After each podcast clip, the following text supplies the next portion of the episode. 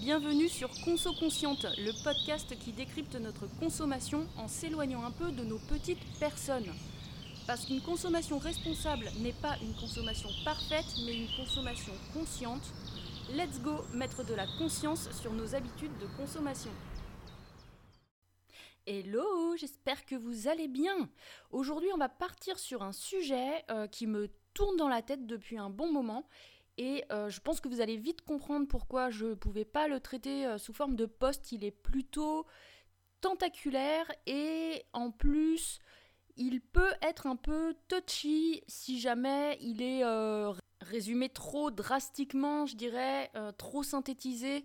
Il peut même blesser des gens, je pense, si j'explique pas le fond de ma pensée. Donc, eh bien, je trouve que c'est très cool qu'on puisse en parler en podcast. Alors, le sujet du jour, c'est donc le potager. Est-ce que c'est un loisir de riche? Je vais commencer par vous raconter un petit peu euh, comment ça m'est venu euh, cette idée parce que bien souvent les débuts de réflexion avant en mélange intensif de cerveau ça part d'expériences personnelles et donc là bah, encore une fois c'était le cas.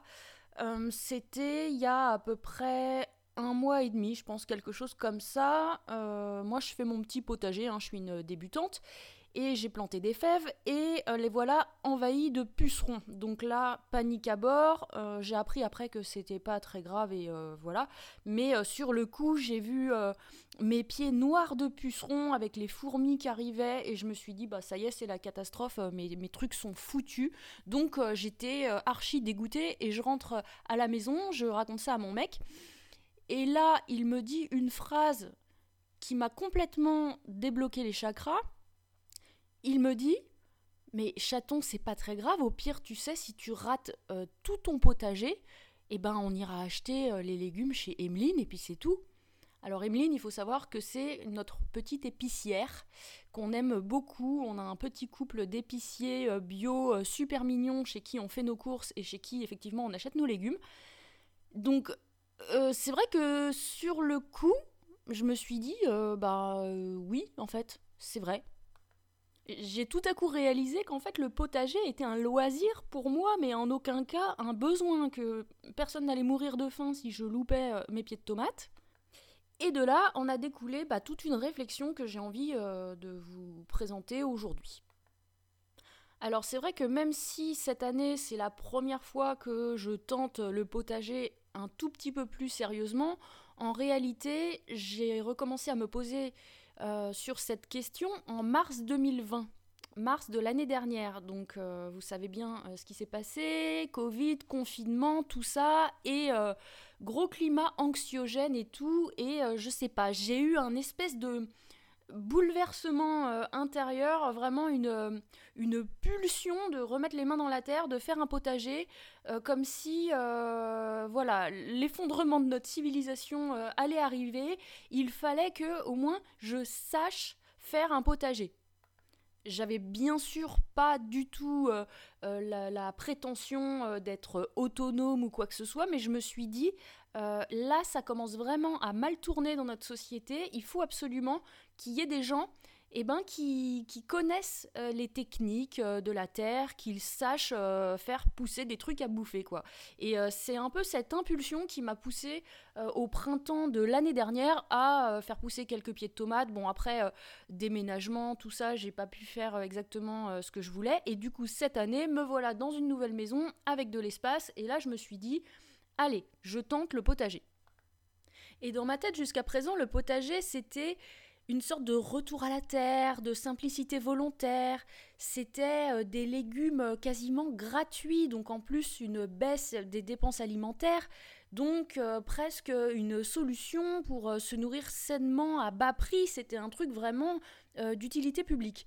Mais en fait, je me suis rendu compte que c'était pas si simple dans le sens où euh, tout le monde n'a pas le loisir en fait d'entrer en, simplicité volontaire. Il euh, y a beaucoup de gens qui sont en simplicité subie. Et ces gens-là, est-ce qu'ils ont accès au potager? Bah on verra euh, tout à l'heure, on va en parler. déjà, on va parler de la partie budget parce que le potager est très idéalisé comme quelque chose qui, ne coûte pas d'argent et qui fait économiser de l'argent. Et ben en vérité, c'est pas tout à fait le cas, hein, qu'on se le dise. J'ai du mal à chiffrer pour le moment combien me coûte mon potager parce que j'ai pas assez de recul. Par contre, je lisais dans le livre Le potager d'Olivier que Olivier s'était prêté à cet exercice il a chiffré dans un de ses euh, chapitres sur euh, le potager, est-ce que c'est rentable, différents postes de dépenses au sujet du potager. Alors, je vais vous les lister et puis on en reparle après. Donc, il mettait outillage 100 euros, euh, graines 80 euros, paillage 50 euros, amendement terreau 100 euros, serre 60 euros, chauffage 30 euros et eau 100 euros. Il en arrive à un total de 520 euros par an. Euh, là où, par contre, à mon avis, il y a une grosse faille, c'est qu'il met place 0 euros et temps 0 euros. Je trouve que c'est une vision très très optimiste des choses. Parce que pour moi, le temps et la place, ça se chiffre. Euh, on en reparlera tout à l'heure. Et euh, je me suis demandé du coup, mon potager. Alors, c'est vrai que je ne sais pas exactement combien il va me coûter pour le moment, mais par contre, ce que je connais comme budget, c'est mon budget légumes courant je dépense entre 80 et 100 euros de légumes par mois. Et je dépense euh, à peu près 150 à 200 euros de sec et autres. Sachant qu'en plus, j'ai pas du tout de budget euh, hygiène cosmétique, vu mon travail. Donc euh, les légumes, c'est même pas mon plus gros poste de dépense à l'année dans mes courses. Quoi. 80 à 100 euros par mois, c'est pas ça qui, flingue mon budget et clairement même si je, gagne 80 ou 100 euros par mois avec les légumes de mon potager, et eh ben effectivement si on enlève euh, le terreau, les outils, ceci, cela, et eh ben moi je pense vraiment que faire son potager, c'est pas forcément quelque chose de rentable. Pour moi, la question de la place, elle est intimement liée au budget. Vraiment, je vois pas comment on peut l'écarter. Euh, oui, bien sûr, on peut faire un petit potager sur un balcon. Euh, oui, bien sûr, on peut cultiver dans des tout petits espaces. Euh, oui, c'est vrai, il existe des jardins partagés, mais avoir un potager pour subvenir même en partie à ses besoins alimentaires, eh ben, ça nécessite de la place et donc ça nécessite euh, au moins d'avoir euh, une maison avec jardin. Sauf le cas des jardins partagés, mais on sait bien tous qu'il n'y en a pas beaucoup, que tout le monde n'y a pas accès, c'est quelque chose d'un peu anecdotique malheureusement. Donc si on se dit que le potager est une bonne chose pour baisser les dépenses euh, et que donc c'est adapté pour les personnes qui ont des faibles revenus, eh ben, quid euh, de tous ces millions de personnes qui vivent en appartement? Alors je sais bien qu'un appartement peut être euh, très très cher en loyer ou à l'achat, euh, même plus cher que certaines maisons, mais par contre à l'inverse, ce qu'on peut se dire c'est que les personnes les plus pauvres vivent rarement dans des maisons.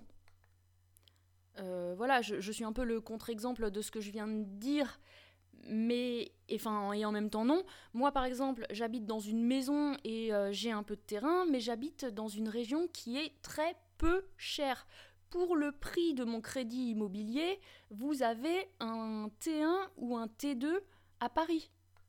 Donc ça c'est vrai, j'en ai bien conscience, mais par contre, ce que je sais, c'est que les personnes les plus pauvres sont celles aussi qui ont le moins d'espace.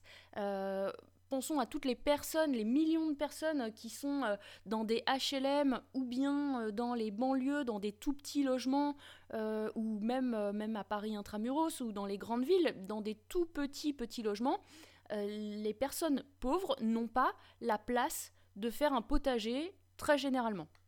Donc c'est quand même pas de bol pour un truc qui est censé euh, nous faire faire euh, des économies.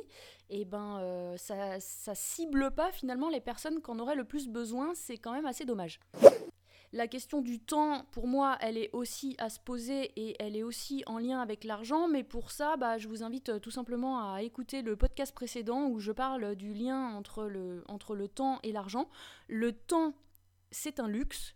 Euh, c'est ni bien ni mal, mais euh, c'est comme ça. Et donc euh, le temps pour moi doit être rapporté à l'argent aussi.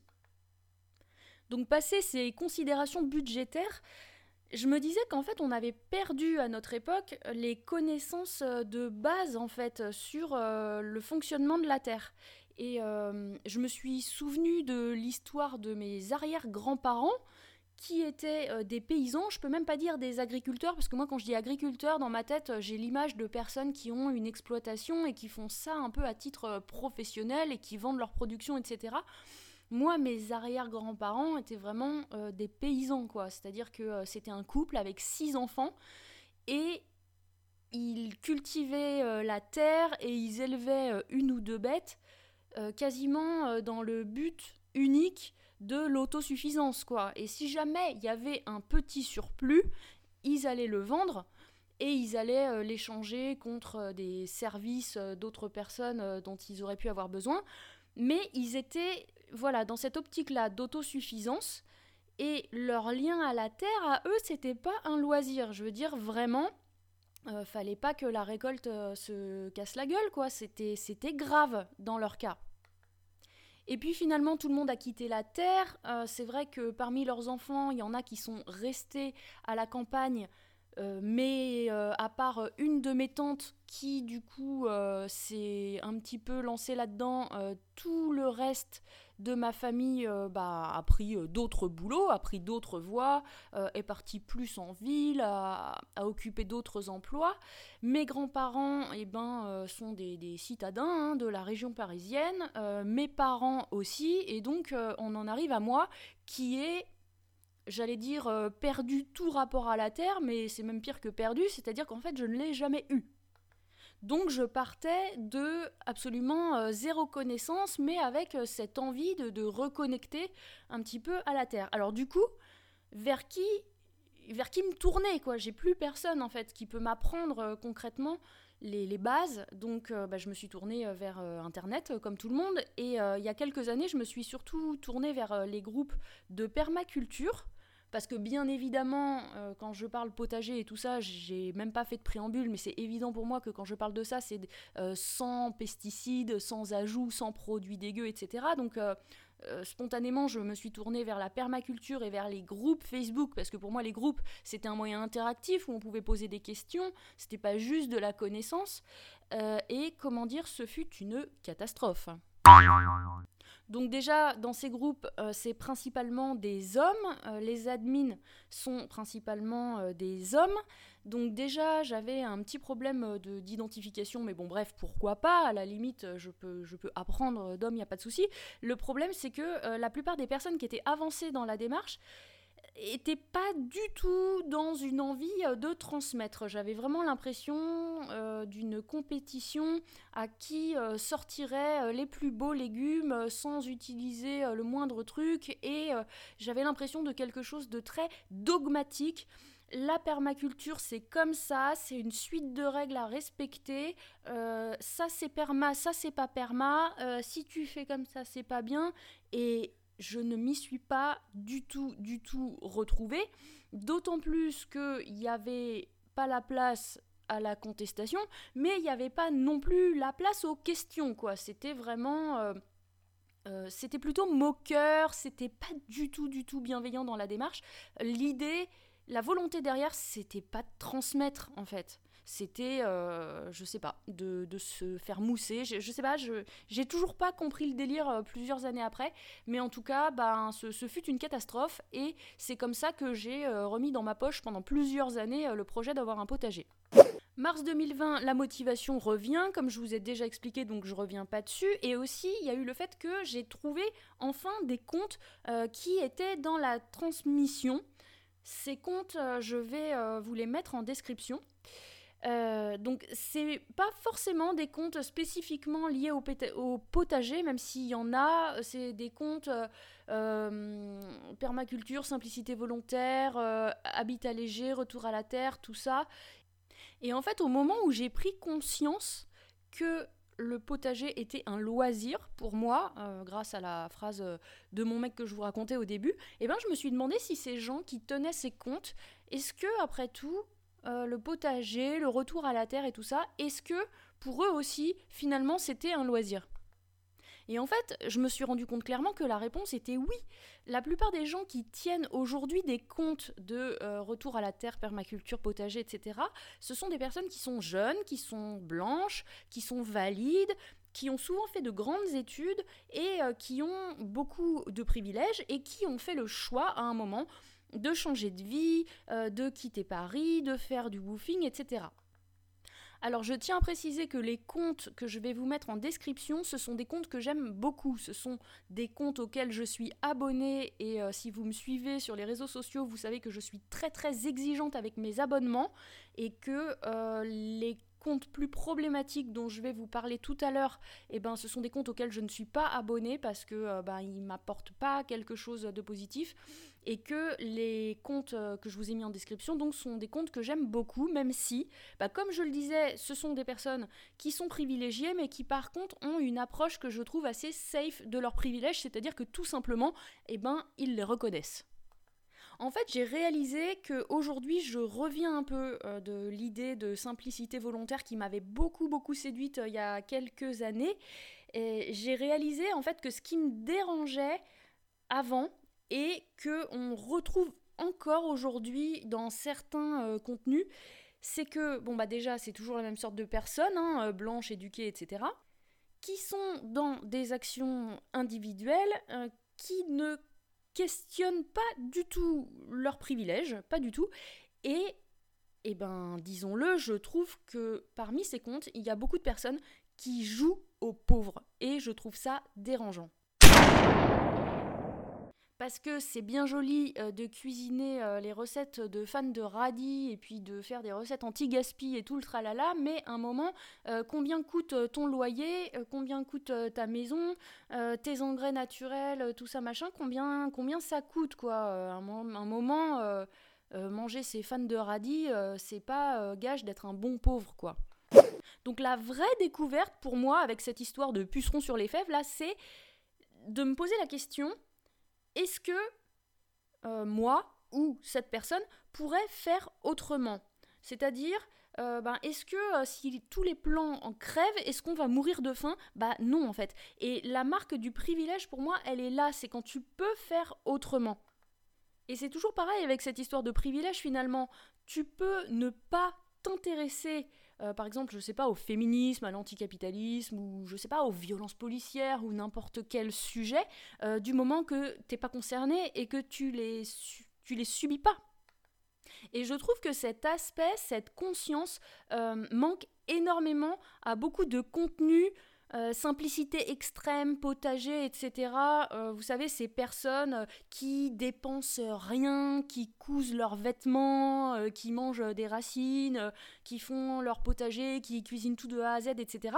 Ce sont des comptes que j'ai beaucoup suivis avant, qui sont inspirants et qui sont attractifs dans leur radicalité, je dirais, mais ils mettent en avant les choix qu'ils ont fait, euh, qu'ils présentent euh, même souvent comme euh, des sacrifices. Par exemple, bah, j'ai arrêté de travailler pour faire le potager, pour coudre, etc. D'ailleurs, petit clin d'œil au fait que très souvent ce sont des femmes qui se lancent là-dedans, mais ça sera l'objet d'autres podcasts, mais quand même, disons-le. alors, Parmi les, jeunes citadins qui découvrent le woofing et tout ça, je me dis qu'il doit y avoir euh, pas mal d'hommes, mais par contre, euh, dans un couple, quand il y en a qu'un des deux qui va se lancer dans la simplicité volontaire, bah très souvent c'est la femme. Hein. Et moi, en fait, j'aimerais bien qu'ils disent Ok, j'ai fait ces choix, mais je sais que j'ai ma place au show à Capital Hollande. Euh, j'ai eu le luxe à un moment de tourner le dos au grand capital grâce à mes privilèges, euh, et c'est un mode de vie que j'ai eu le luxe de choisir. J'aimerais juste qu'ils le disent en fait. Et euh, c'est ce que j'aime justement parmi les comptes que je vous mets en description, c'est que à un moment ou un autre dans la démarche, il y a eu cette réflexion. Et là, je me dis, ok, on est d'accord. Au contraire, il y a beaucoup de, comptes qui sont euh, culpabilisants parce que en filigrane, ce qu'on lit, c'est euh, bah, si vous faites pas euh, le même choix que moi, c'est que vous êtes des vendus, c'est que vous faites pas d'efforts, etc. Et parfois, je trouve malaisant cette espèce de jeu qui consiste à jouer aux pauvres, comme je vous le disais. Déjà, premièrement, ça met la pauvreté sur un piédestal.